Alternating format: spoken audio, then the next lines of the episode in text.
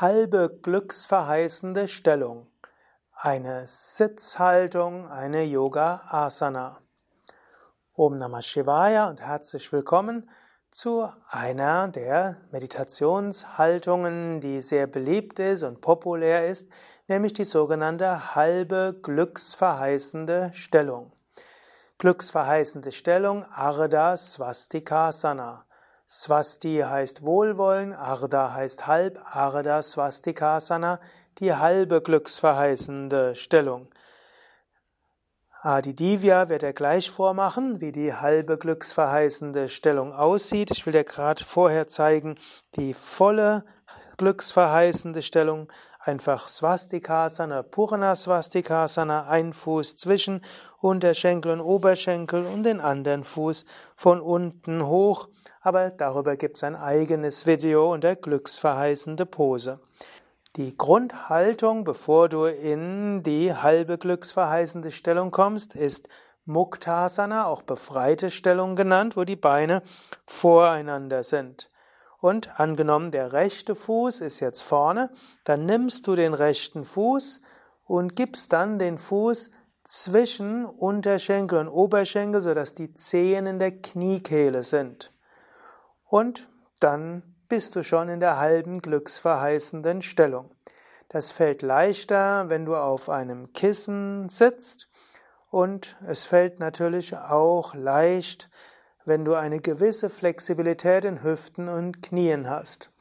Diese Stellung, die halbe glücksverheißende Stellung, hat Ähnlichkeiten mit dem halben Lotus, aber im halben Lotus wäre der Fuß oberhalb des Oberschenkels und nicht zwischen Unterschenkel und Oberschenkel. Ist auch ähnlich wie Siddhasana. Bei Siddhasana wäre nur die untere Ferse zwischen Geschlechtsorgane und Anus und die obere Ferse wäre an dem Schambein. Das sind also drei unterschiedliche Stellungen.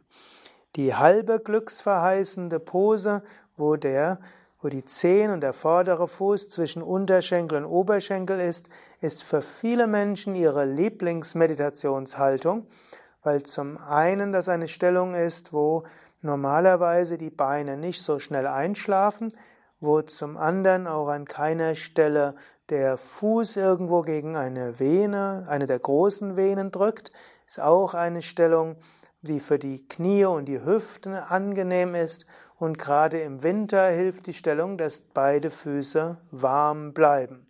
Gerade wer eine Neigung zu kalten Füßen hat, profitiert davon, wenn der Fuß so wunderschön von Unterschenkel und Oberschenkel warm gehalten wird.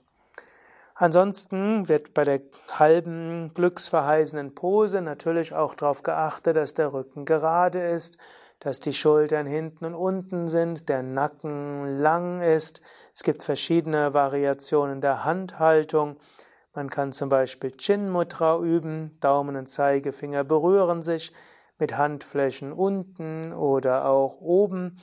Man kann in dieser Stellung auch manchmal eine Mudra machen, wo die Hände einfach nach vorne zeigen, denn Swasti heißt ja auch Wohlwollen und Wohlergehen.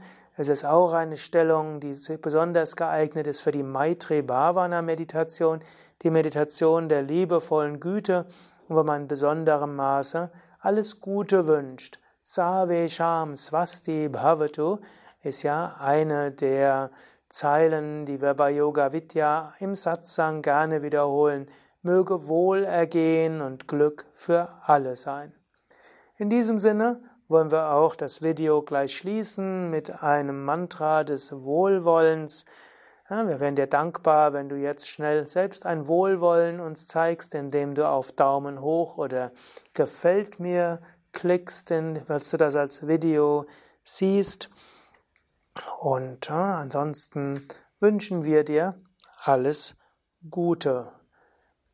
Savesham Swasti Bhavatu Sarvesham Shantir Bhavatu Sarvesham Purnam Bhavatu Sarve Bhavantu Sukhinaha Sarve Santu Niramayaha Sarve Bhadrani Pashyanto Makas Dukha Bhag Bhavet. Um Shanti, Shanti, Shanti.